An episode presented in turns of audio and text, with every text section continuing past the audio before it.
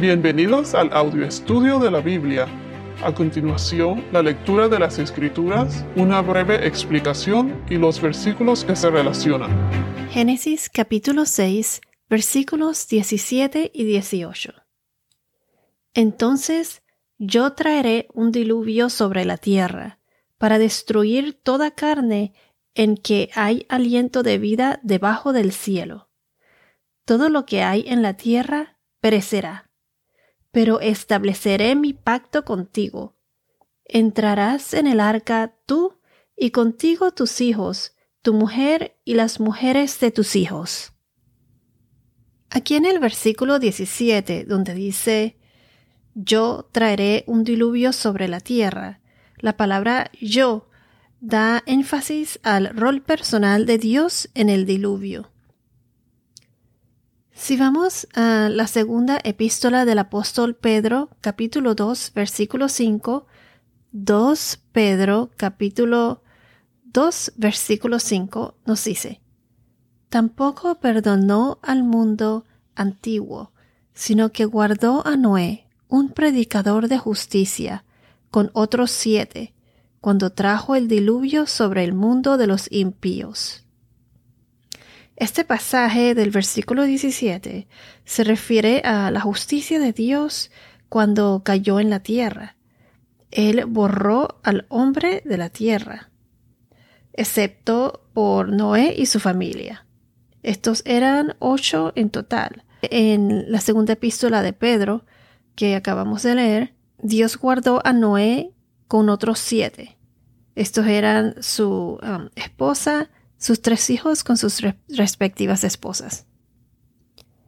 Entonces Dios borró al hombre de la tierra, excepto por Noé y su familia, porque Noé era justo.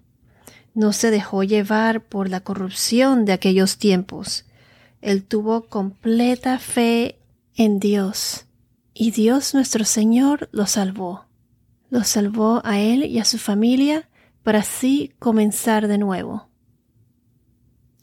Cuando dice aquí para destruir toda carne, en este contexto y pasaje, toda carne se refiere a todo ser viviente en la tierra, hombres, animales, plantas, o sea, todo lo que respira aire sobre la tierra. Todo eso sería destruido. Si vamos a Salmos capítulo 29, versículo 10, Salmos 29, versículo 10 nos dice, El Señor se sentó como rey durante el diluvio. Sí, como rey se sienta el Señor para siempre. Este es el Salmo de David que habla de la voz del Señor en la tormenta.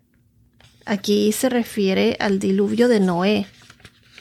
Este es el Dios que en el diluvio de Noé se sentó como un juez que juzgó y mandó la destrucción en la tierra. El rey que modera y gobierna las más abundantes y violentas aguas. Este es el poder de Dios en la tormenta y la tempestad. El rey que juzgó a la humanidad y nos juzgará nuevamente. Si vamos a Génesis capítulo 7, versículo 4, Génesis 7, 4. En este verso se menciona lo que Dios le dijo a Noé que pasaría.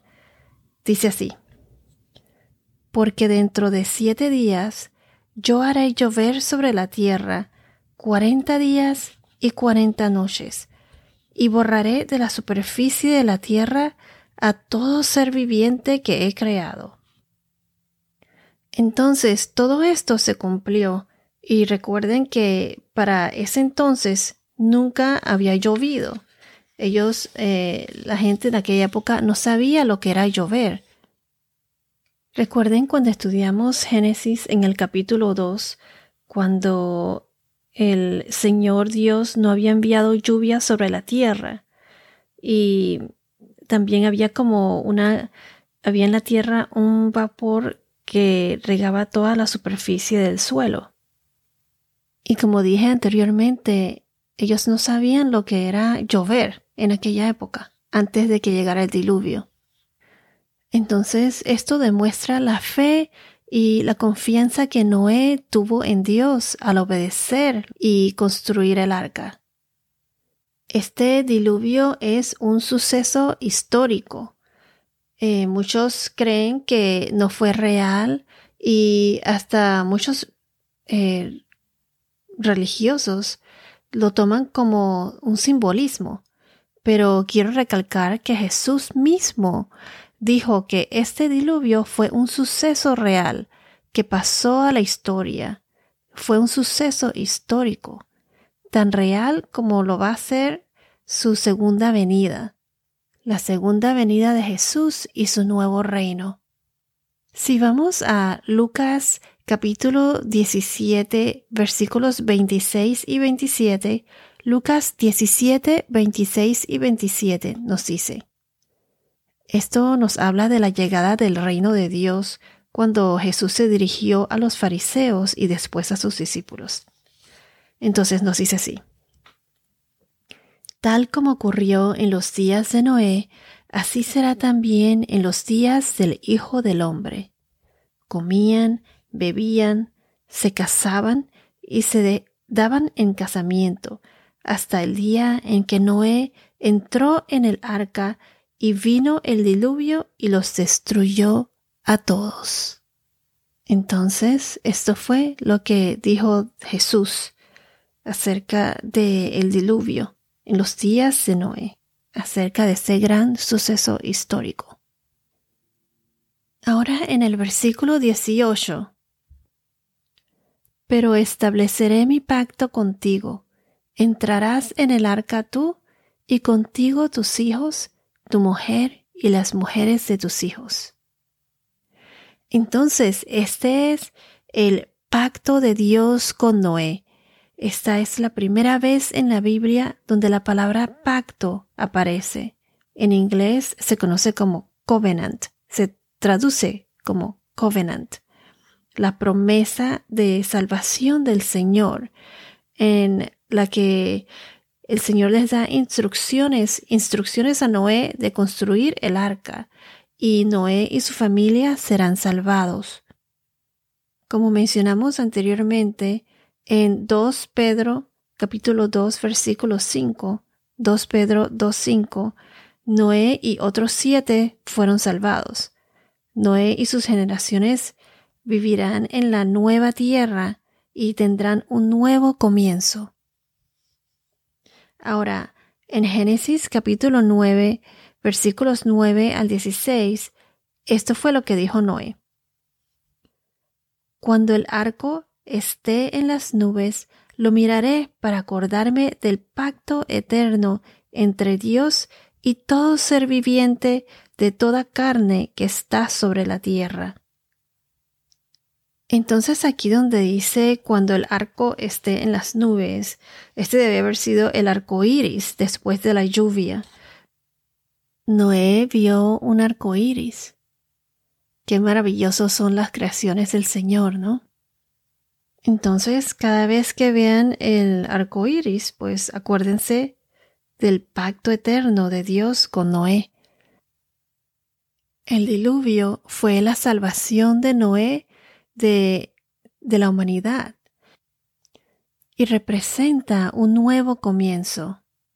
Así como Jesús nos salvó del pecado en la cruz y de nuevo vendrá por nosotros, los que tienen esa por los que tienen esa relación con Él, para darnos vida eterna y ser parte de su nuevo reino.